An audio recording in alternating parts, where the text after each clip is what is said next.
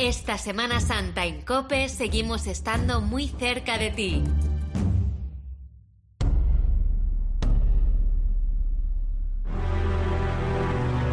La cadena Cope les ofrece Susurros de muerte y resurrección.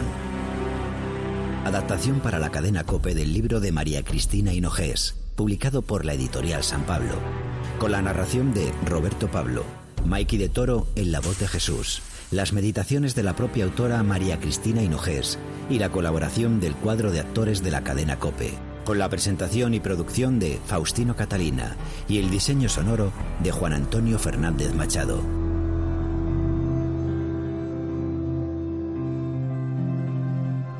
Susurros de muerte y resurrección es una meditación al hilo del Evangelio en el que la autora se pone ante un Dios hecho hombre que pasó por la experiencia más traumática para el ser humano, la muerte, y también ante un Dios que resucitó, nos ganó y nos regaló la vida eterna. Recuerda en su meditación a algunas personas de las que aprendió la naturalidad del último paso antes de la muerte, y cómo en esos momentos resonaron los ecos de sus vidas, y pensó que Jesús habría podido hacer lo mismo. Tras los latigazos, los golpes, las espinas y el camino del Calvario, no cree que las fuerzas le dieran a Jesús para hablar alto y claro desde esa cruz que lo abrazaba y a la que abrazaba en una coreografía de amor y dolor. En el tiempo que pasó en ella, recordó como cualquier moribundo los episodios y las gentes que pasaron por su vida. Porque sí, era Dios y también un hombre que agonizaba en una de las peores torturas ideadas no es un ejercicio de inventiva ni de imaginación. Es una reflexión al hilo de su vida que poco a poco se ha convertido en meditación.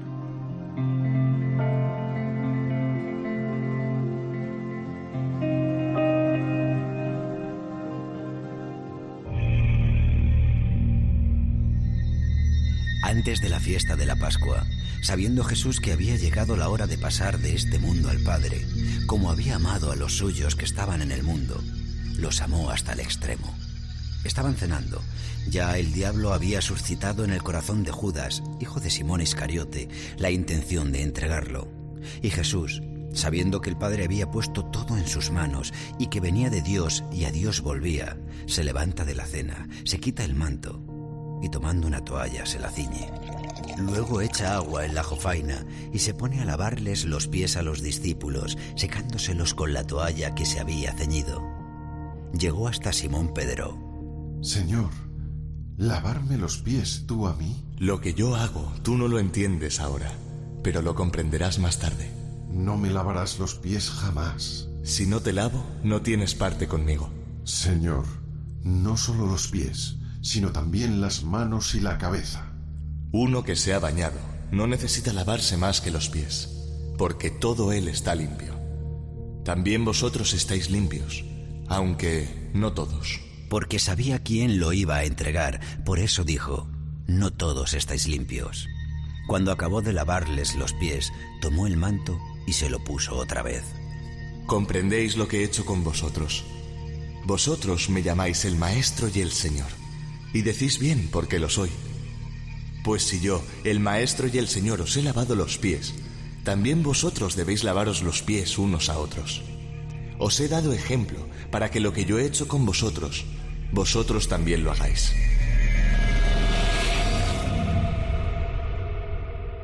Primer susurro. He fracasado. No han entendido nada.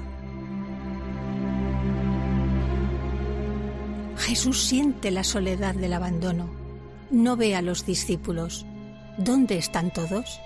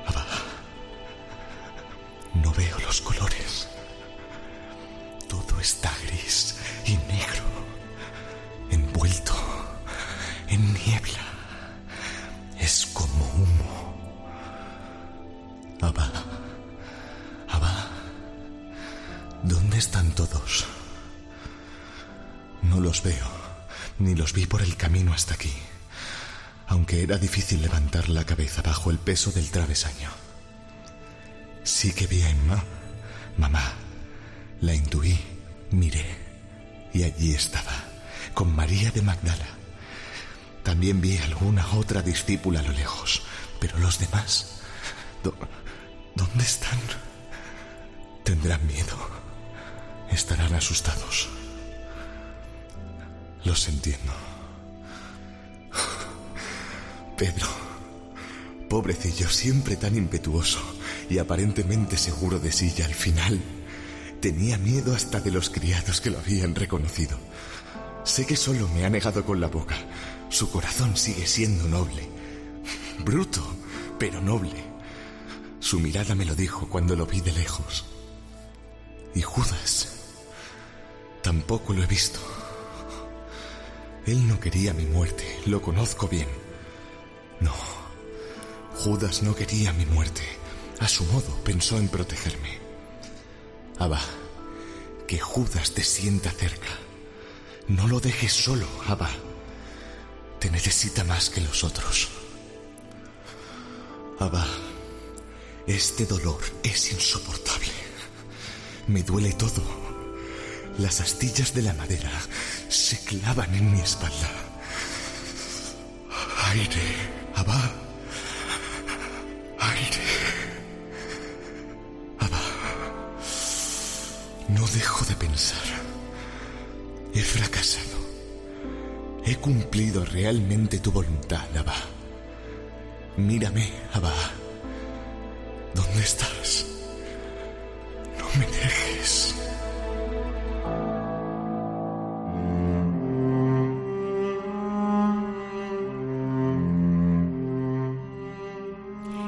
Momento, en la cruz, eres la paradoja misma.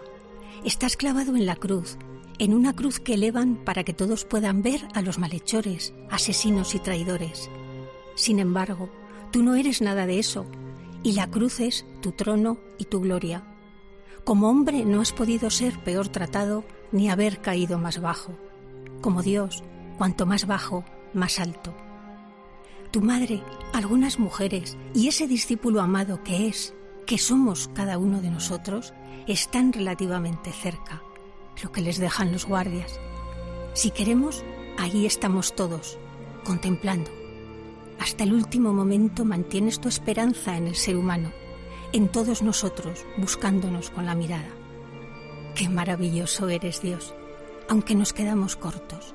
Eres más que maravilloso, eres más que insondable, pese a lo cual permites que nuestra imaginación, nuestra pobre y limitada imaginación, dibuje tu bondad y todo aquello por lo que te consideramos bueno, en palabras y frases que, en definitiva, solo permiten decir lo que no eres.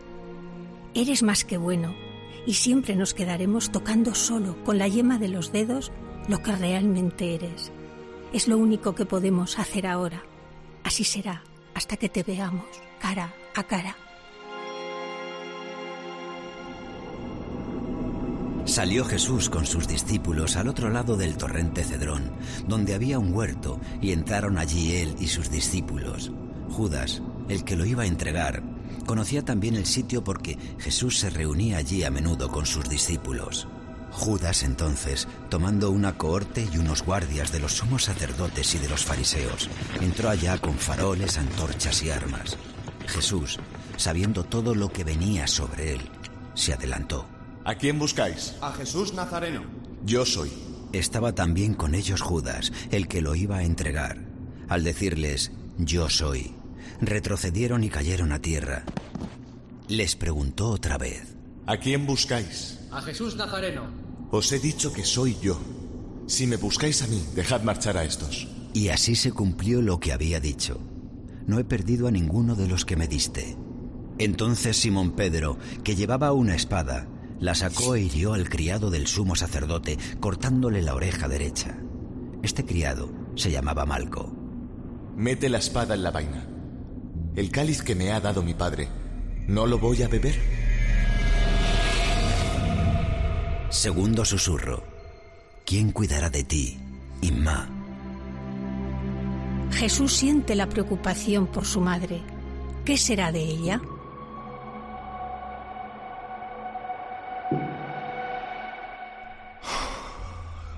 Qué poca fuerza tengo ya.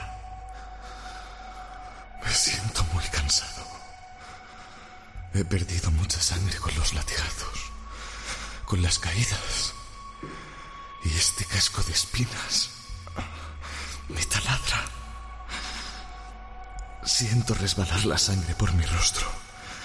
Las moscas acuden como acudían a los leprosos.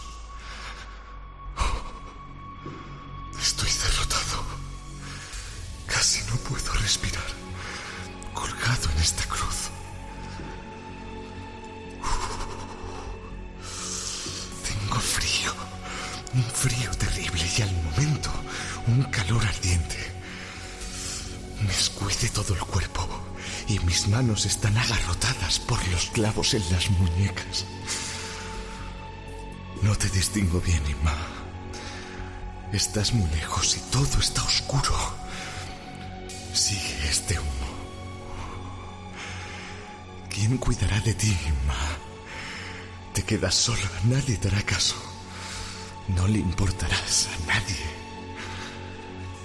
He hecho todo lo que he podido por ti, por las mujeres. No quiero dejarte sola. No quiero, Inma. ¿Me oyes? ¿Cuántas madres de ajusticiados habrán pasado por lo mismo que estás pasando tú? Se condena a muerte a un hijo y los padres también pagan la culpa, señalados de por vida. La madre, si además es viuda, quedará abandonada a su suerte. Me estoy acercando al final. Casi no puedo coger aire. Cada vez hay más oscuridad, más humo. Y más. ¿Me ves? Yo a ti no. Te siento cerca, aunque estás lejos. ¿Cómo me gustaría abrazarte una vez más para sentir en tus manos el olor al pan que amasabas cada día?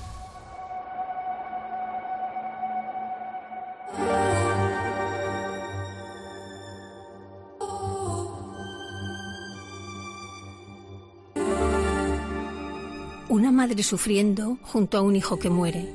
Un hijo sufriendo porque sabe que muere y no quiere dejar sola a su madre. Un Dios hombre a punto de morir. ¿De qué se va a preocupar? De lo que más quiere, de quien le ha dado la vida y se ha ocupado de él. Muchas veces lo más inmediato suele ser la verdad que no vemos. Jesús no se dio a sí mismo más latigazos y golpes de los que ya le dieron los soldados. No se causó más dolor ni le causó más dolor a su madre del que sabía que estaba ya sufriendo. Era un hijo muriendo que sabía que su madre lo veía. Recordaba lo que había vivido con ella, porque nuestro Dios, además de raro, es un Dios de recuerdos, de gratitud, de ternura, de amor. El hijo se despide de su madre de una manera similar a cuando ella lo recibió en su seno, con una suerte de nueva anunciación en la que le dice que va a ser madre otra vez, no de un hijo, sino de muchos hijos. Con lágrimas empezó su vida al nacer, las suyas como las de cualquier niño que libera sus pulmones para respirar, las de su madre de alegría al verlo, como todas las madres. Con lágrimas terminó su vida en la cruz, las suyas por el dolor físico y el dolor de intuir el sufrimiento de su madre, las de ella, las de María por ver morir a su hijo, a un Dios que nada humano le es ajeno. ¿Cómo no le iba a preocupar su madre?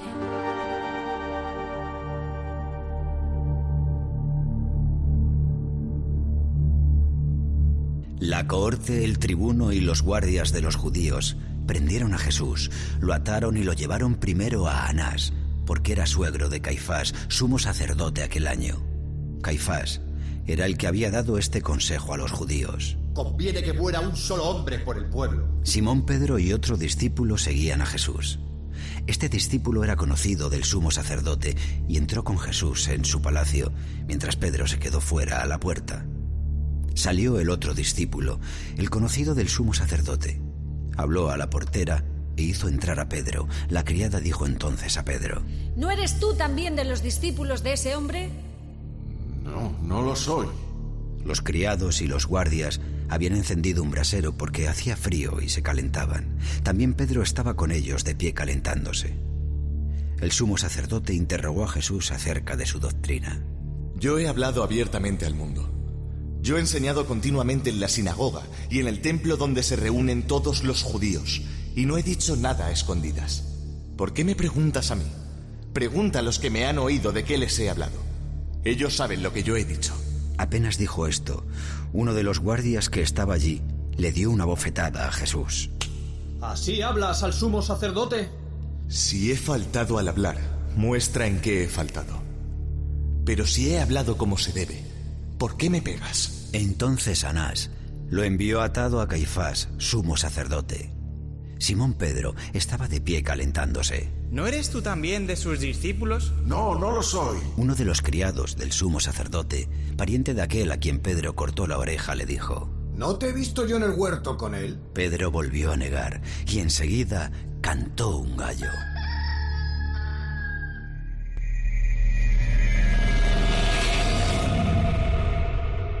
Tercer susurro. Abba, mis amigas.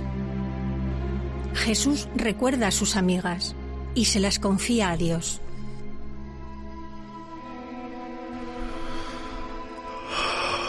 Se me escapa la vida, Abba.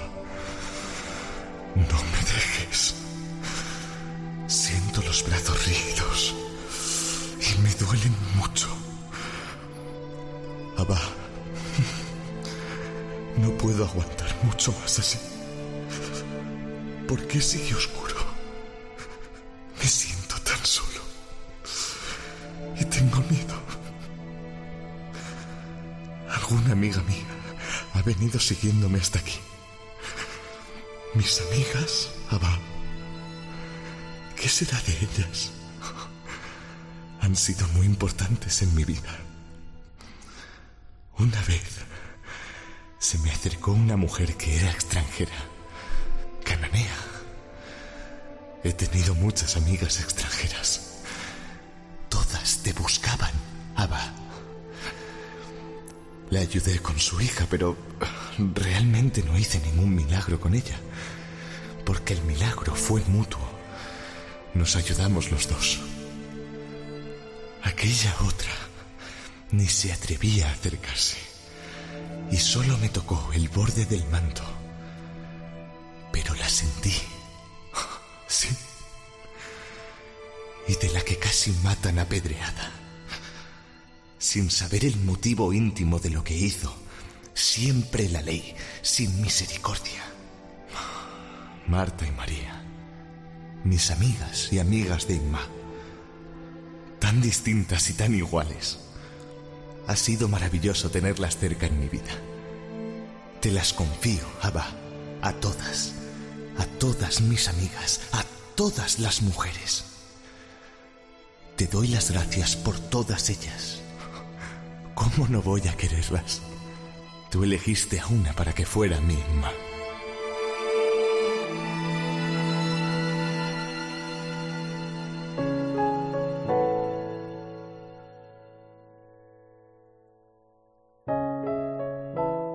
Hace poco he leído un libro cuyo autor lo cierra con este párrafo.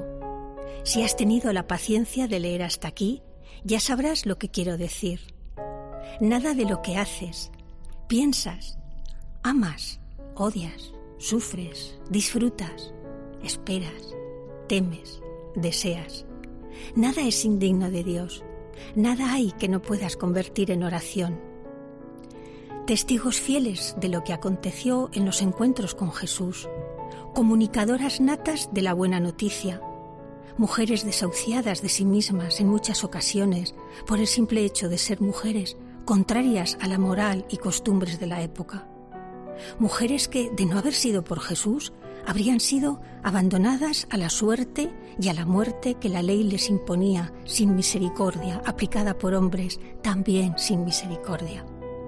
Estas mujeres rompieron barreras porque nuestro Dios rompe barreras. Las mujeres que fueron sus amigas mostraron que es realmente la fe, que no consiste en creer con la cabeza, o con el asentimiento del carbonero, o con los labios por el que dirán, o por costumbre social. Ellas creyeron así, con toda su vida. Ellas creyeron en Jesús con sus vidas tal y como eran. Jesús creyó en ellas con su vida y lo hizo evidente. Porque un Dios como el nuestro tiene amigos y tiene amigas, íntimos e íntimas, que es lo más normal en la vida.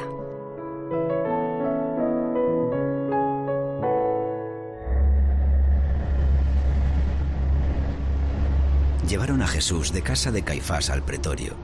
Era el amanecer y ellos no entraron en el pretorio para no incurrir en impureza y poder comer así la Pascua. Salió Pilato afuera, donde estaban ellos.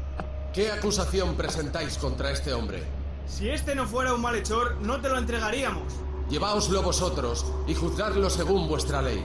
No estamos autorizados para dar muerte a nadie. Y así se cumplió lo que había dicho Jesús, indicando de qué muerte iba a morir. Entró otra vez Pilato en el pretorio. Llamó a Jesús. ¿Eres tú el rey de los judíos? ¿Dices eso por tu cuenta o te lo han dicho otros de mí? ¿Acaso soy yo judío? Tu gente y los sumos sacerdotes te han entregado a mí. ¿Qué has hecho? Mi reino no es de este mundo. Si mi reino fuera de este mundo, mi guardia habría luchado para que no cayera en manos de los judíos. Pero mi reino no es de aquí. Entonces, ¿tú eres rey? Tú lo dices, soy rey. Yo para esto he nacido y para esto he venido al mundo, para dar testimonio de la verdad. Todo el que es de la verdad, escucha mi voz. ¿Y qué es la verdad? Dicho esto, salió otra vez donde estaban los judíos. Yo no encuentro en él ninguna culpa. Es costumbre entre vosotros que por Pascua ponga uno en libertad. ¿Queréis que os suelte al rey de los judíos? El tal Barrabás era un bandido. Entonces Pilato tomó a Jesús y lo mandó a azotar. Y los soldados trenzaron una corona de espinas, se la pusieron en la cabeza y le echaron por encima un manto color púrpura. Y acercándose a él le decían, ¡Salve, rey de los judíos! ¡Salve! y le daban bofetadas. Pilato salió otra vez afuera. Mirad, os lo saco afuera para que sepáis que no encuentro en él ninguna culpa. Y salió afuera llevando la corona de espinas y el manto color púrpura. He aquí al hombre. Cuando lo vieron los sumos sacerdotes y los guardias, gritaron,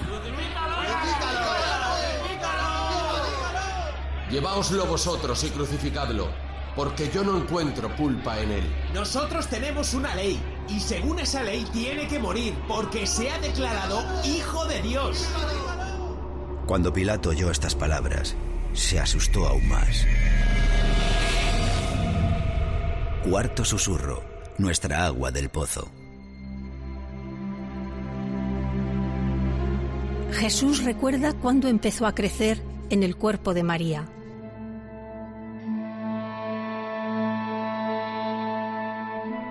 A ratos ya no siento. Es como si durmiera.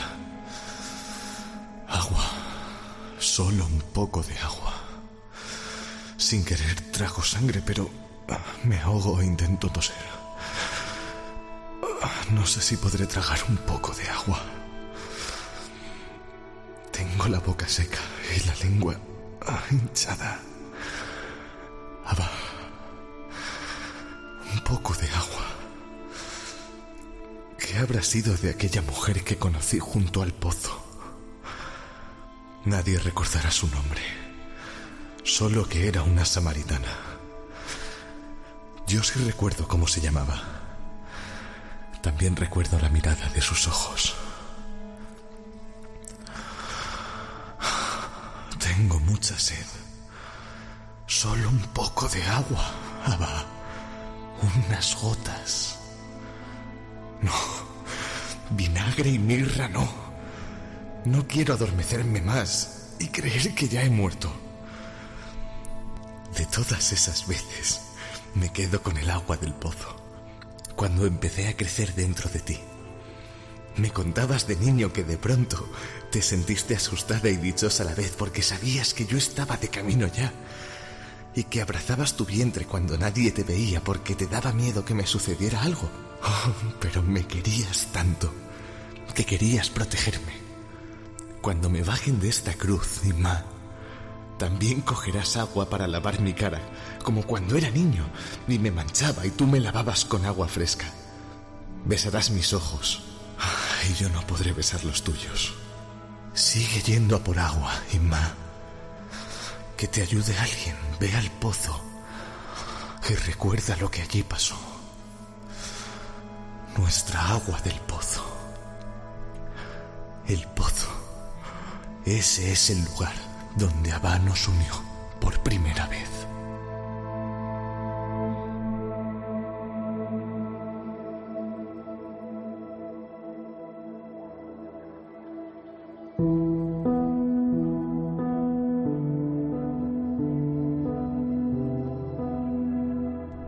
Es agua en nuestra vida, no el agua de beber embotellada, sino más bien el agua que corre por nuestras venas como parte de la sangre, porque Dios es vida.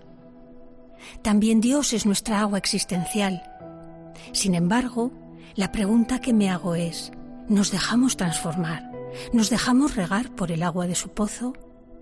El primer milagro de Jesús, al menos en público, es el de las bodas de Caná.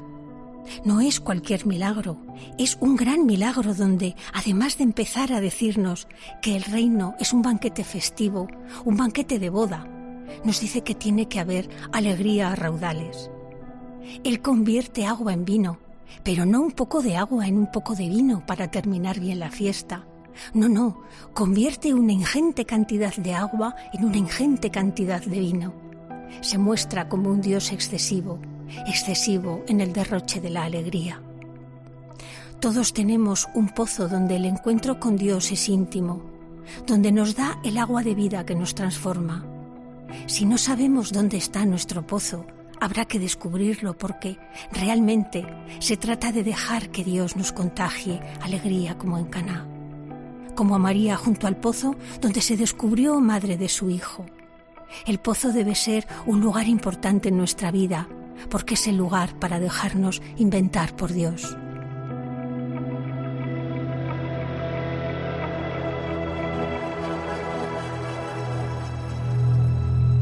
Entró Pilato otra vez en el pretorio y dijo a Jesús, ¿De dónde eres tú?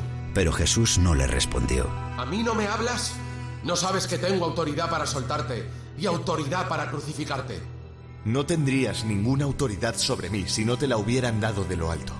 Por eso el que me ha entregado a ti tiene un pecado mayor. Desde ese momento Pilato trataba de soltarlo. Si sueltas a ese, no eres amigo del César. Todo el que se declara rey está en contra del César. Pilato entonces, al oír estas palabras, sacó afuera a Jesús y se sentó en el tribunal, en el sitio que llaman el enlosado, en hebreo Gábata. Era el día de la preparación de la Pascua, hacia el mediodía. He aquí a vuestro rey. ¿A vuestro rey voy a crucificar? Contestaron los sumos sacerdotes. No tenemos más rey que el César. Entonces se lo entregó para que lo crucificaran. Tomaron a Jesús y cargando él mismo con la cruz, salió al sitio que llaman la calavera, que en hebreo se dice Gólgota, donde lo crucificaron y con él a otros dos, uno a cada lado, y en medio Jesús. Y Pilato escribió un letrero y lo puso encima de la cruz. En él estaba escrito, Jesús el Nazareno, el rey de los judíos. Leyeron el letrero muchos judíos, porque estaba cerca el lugar donde crucificaron a Jesús. Estaba escrito en hebreo, latín y griego. Entonces, los sumos sacerdotes de los judíos dijeron a Pilato, No escribas el rey de los judíos, sino, este ha dicho, soy el rey de los judíos. Lo escrito, escrito está. Los soldados, cuando crucificaron a Jesús, cogieron su ropa, haciendo cuatro partes, una para cada soldado, y apartaron la túnica. Era una túnica sin costura, tejida toda de una pieza de arriba a abajo. No la rasguemos, sino echémosla a suerte. A ver a quién le toca. Así se cumplió la escritura. Se repartieron mis ropas y echaron a suertes mi túnica. Esto hicieron los soldados.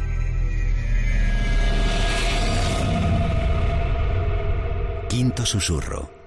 ya no puedo más. Jesús experimenta el límite de su sufrimiento.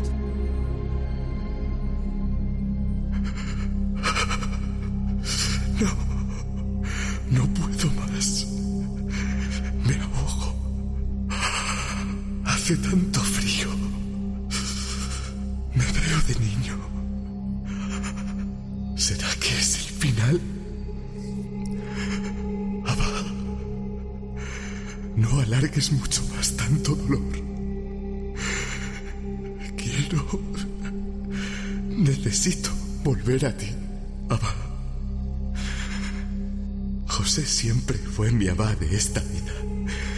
Y todo el cariño que me dio siendo niño me hizo pensar que así serías tú, Abba. Qué buena elección hiciste para Inma. Enseguida, siendo un niño, quise ayudarle con la madera. A Inma le daba miedo y José tenía mucho cuidado para que no me hiciera daño y me enseñó muy bien. Yo tenía prisa por aprender. Quería construir algo grande. ¿Qué tendría yo en mi cabeza de niño en aquel momento? Tanto trabajar la madera con José y no sé, no soy capaz de distinguir ahora qué madera me abraza en esta cruz. Me siento madera clavada, taladrada, atada. La madera que me enseñó a trabajar José no podía escapar cuando iba a ser talada. A mí me talan la vida. No hubiera podido huir, pero... Abba, no puedo más. Perdónalos, Abba. Yo también los perdono. No es fácil. Y los perdono.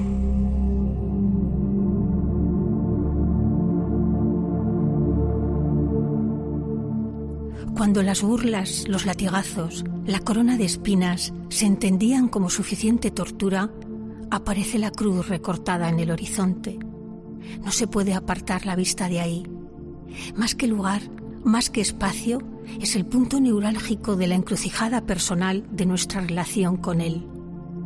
Poco antes de morir, Jesús se llevó a sus más íntimos entre los doce, Pedro, Santiago y Juan, y se transfiguró delante de ellos. Se estaba tan bien que alguno propuso hacer tres tiendas y quedarse allí. Esta es la gran tentación de los discípulos, quedarnos donde y en lo que nos encontramos bien. La cruz, en cambio, es el baremo que nos permite saber si el camino recorrido, si las comidas entre amigos, si las conversaciones compartidas, las confidencias tenidas, se han vivido porque era bonito o porque hemos ido aquilatando la amistad profunda, asumiendo la fragilidad del día a día y sobre todo la fragilidad final de la muerte. Ante esta situación cabe sentirnos maleables como la madera del sicomoro o retorcernos como la madera del olivo. Da igual cómo nos sintamos porque, al final, la silueta de la cruz recortada en el horizonte tiene mucho que decirnos, ya que desde la encarnación del Hijo de Dios no es justo echarle a Él la culpa de nuestros sufrimientos.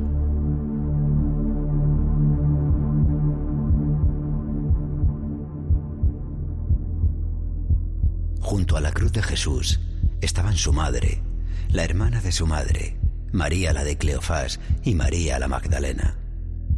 Jesús, al ver a su madre y junto a ella al discípulo al que amaba, dijo a su madre, Mujer, ahí tienes a tu hijo.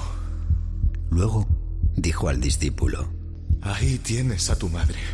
Y desde aquella hora el discípulo la recibió en su casa. Después de esto, sabiendo Jesús que todo estaba cumplido, para que se cumpliera la escritura, dijo, ah, Tengo sed.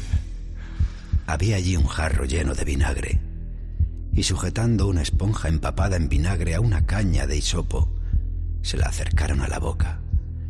Jesús, cuando tomó el vinagre, dijo,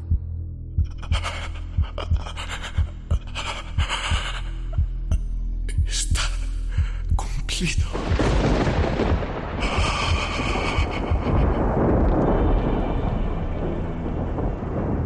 inclinando la cabeza, entregó el espíritu.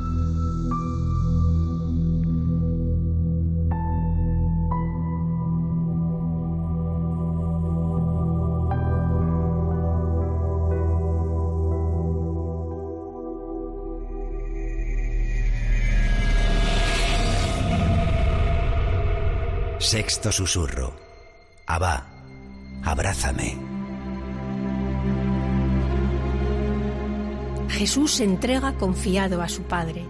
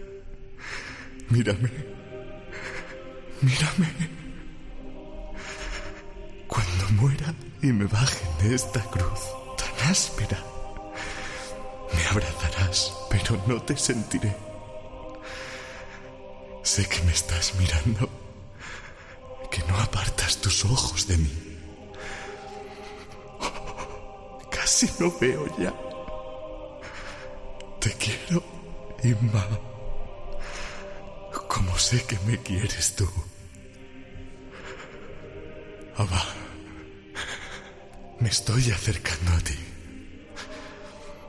No puedo mover la cabeza y mirar al cielo. No puedo abrir los ojos cubiertos de sangre. ¿Qué más da? Estás aquí, conmigo y con Emma. He hecho todo lo que debía hacer. Ahora solo me queda confiar. Confiar como siempre en ti. Abba, no puedo más. Sé que no me has abandonado.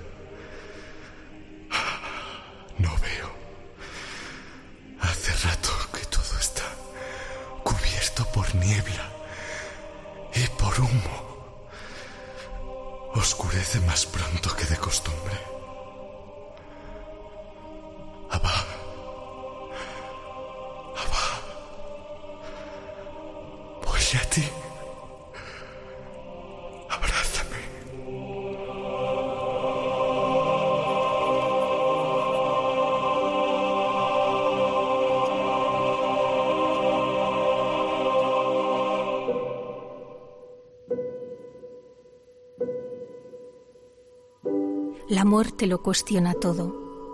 Nos da miedo porque no sabemos qué pasa cuando nos morimos. Lo vivimos como un corte total de nuestra existencia, como si hubiera un antes y un después a partir de un instante concreto. Sin embargo, ese instante no existe. No dejamos de respirar. Lo que sucede es que expiramos en esta vida e inspiramos en la vida eterna y seguimos existiendo en Él. Creer en Dios significa ser ateo de los falsos dioses, revelarnos ante lo inmediato y fiarnos y confiarnos en lo que todavía no vemos y menos aún entendemos. Nuestra manera de acercarnos a Dios tiene que cambiar completamente. Creer en Dios es aceptar el desafío de sentirnos y sabernos salvados en esa cruz es hora de borrar las imágenes infantiles de Dios que tanto daño han llegado a hacer. En la cruz hay un Dios libre que libremente se entrega a la muerte por nosotros, que libremente vive su amor hasta el límite, que libremente sigue sin pedirnos nada. No nos pide que le queramos, mucho menos que lo amemos, porque sabe que amor a la fuerza no es amor, que amor que soporta no es amor que amor que aguanta no es amor. Habrá quien pueda y quien quiera ignorar evitar, silenciar y hasta negar a Dios. Y lo hará. Sin embargo, quien de soslayo ve la cruz, su sombra en cualquier ser humano, y vuelve y alza sus ojos a quien está allí con los brazos abiertos. Desde la cruz ya nadie puede no amar.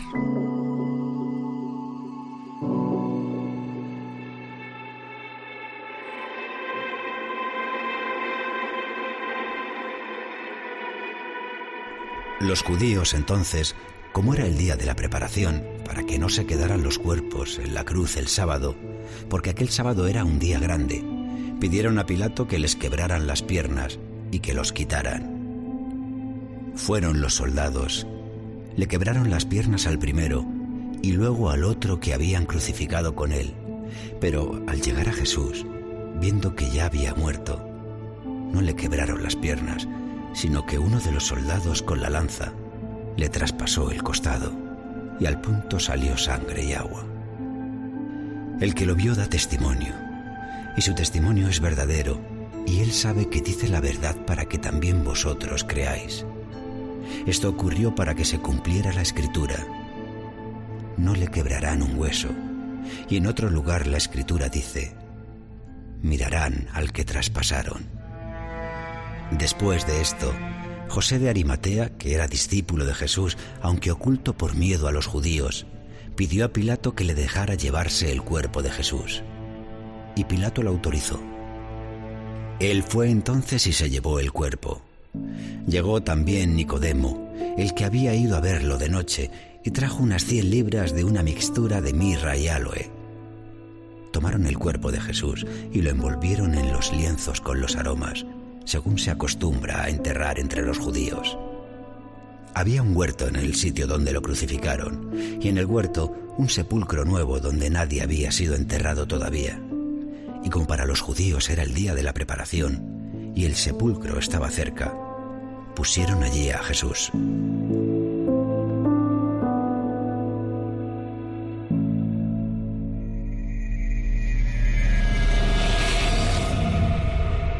Séptimo susurro. Inma, estoy vivo. Jesús y María, su madre, se abrazan en el tiempo sin tiempo de la resurrección.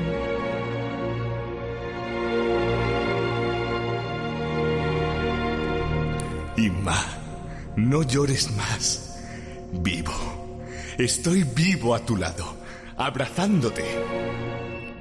Sé que no dudaste que esto sería así, y sé que no pudiste evitar el dolor de verme morir. Ya ha pasado, Inma. La fuerza de Rúa me ha resucitado. Siempre juntos, Inma. Ya no hay tiempo. La eternidad no es siempre. La eternidad es ahora. Por eso, a cada momento estaremos juntos.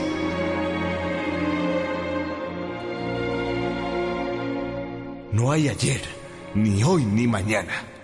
Ya estamos, Inma, tú y yo, en el tiempo de Abba, en el tiempo de Dios.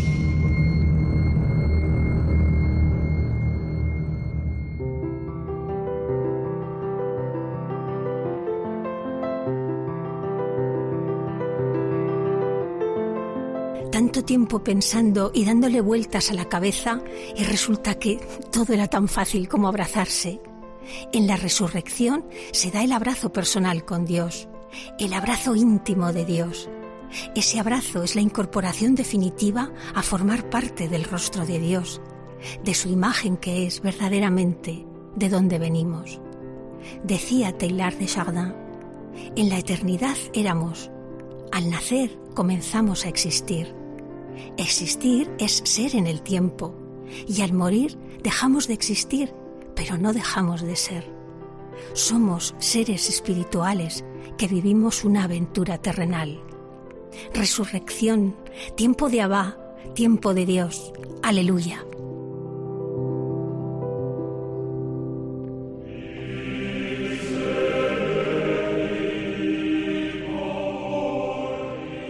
Estaba María fuera, junto al sepulcro, llorando. Mientras lloraba, se asomó al sepulcro y vio dos ángeles vestidos de blanco, sentados, uno a la cabecera y otro a los pies, donde había estado el cuerpo de Jesús. Mujer, ¿por qué lloras? Porque se han llevado a mi Señor. Y no sé dónde lo han puesto. Dicho esto, se vuelve y ve a Jesús, de pie, pero no sabía que era Jesús. Mujer, ¿por qué lloras? ¿A quién buscas? Ella, tomándolo por el hortelano, le contesta. Señor, si tú te lo has llevado, dime dónde lo has puesto y, y yo lo recogeré. María. Raboni, maestro. No me retengas, que todavía no he subido al Padre. Pero anda, ve a mis hermanos y diles, subo a mi Padre, que es vuestro Padre, a mi Dios, que es vuestro Dios. María Magdalena fue y anunció a los discípulos. He visto al Señor y esto me ha dicho.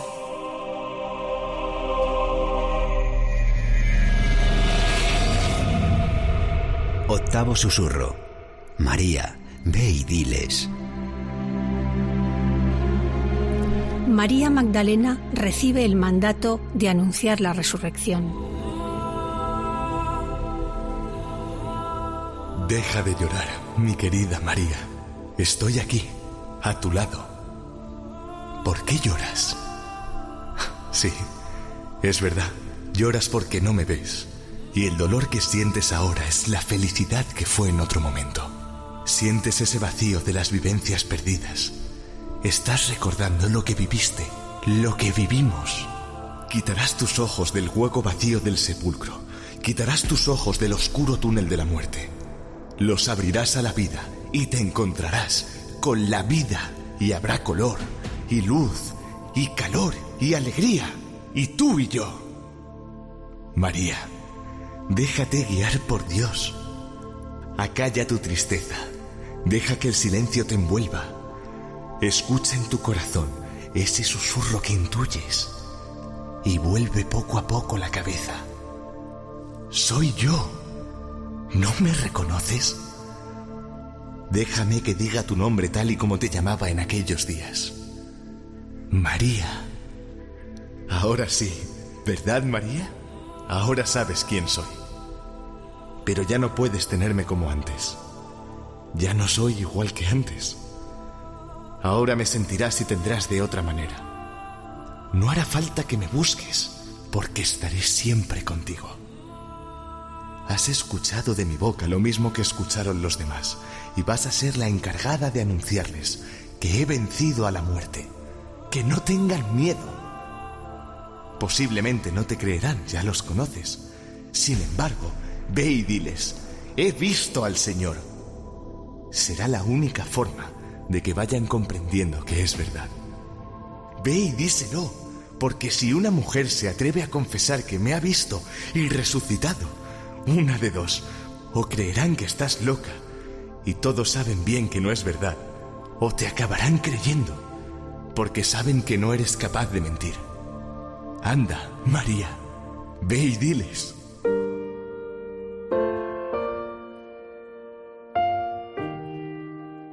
Creo en la resurrección, creemos en la resurrección. Sin embargo, tengo la sensación, o lo percibo de esta forma, que pensamos como adultos, pero seguimos creyendo como niños. Y así esperamos resucitar con nuestros cuerpos, tal como los vemos ahora. En la resurrección alcanzamos la plenitud del amor, y ese amor en plenitud nos transforma. Una persona resucitada viene a ser como cuando se está enamorada y se percibe a la otra persona de la forma más parecida a como la ve Dios. No hay comparación a cómo la ven los demás. Así somos cuando resucitamos, tan distintos a nuestro ser biológico que solo somos visibles a los ojos del amor y humanamente perceptibles desde la esperanza y también desde el amor. En la resurrección no es nuestro cuerpo biológico el que vive en la otra vida, ni el que volverá cuando llegue el final de los tiempos. En la resurrección vive el ser a quien Dios ve con mirada enamorada, resucitada, resucitadora. Pensamos que la razón última de nuestra esperanza está en aquello que anhelamos, queremos y esperamos. En la resurrección experimentamos y entendemos que realmente eso no tiene sentido, porque la razón última de nuestra esperanza es que somos anhelados, deseados y esperados desde la eternidad y para la eternidad, para ser invitados definitivamente en el tiempo sin tiempo a bailar la danza trinitaria que comparten el Padre, el Hijo y el Espíritu Santo. Ha resucitado. Aleluya, aleluya.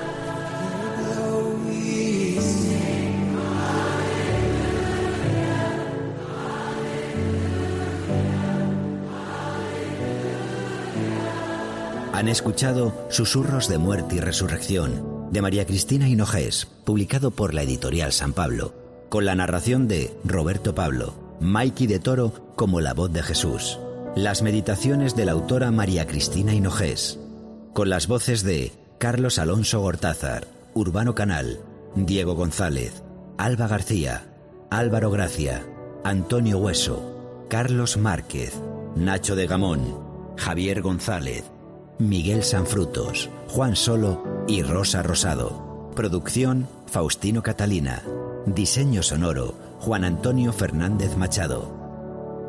We are an altar of broken stones, but you delight in the offering. You have the heavens to call your home, but you abide in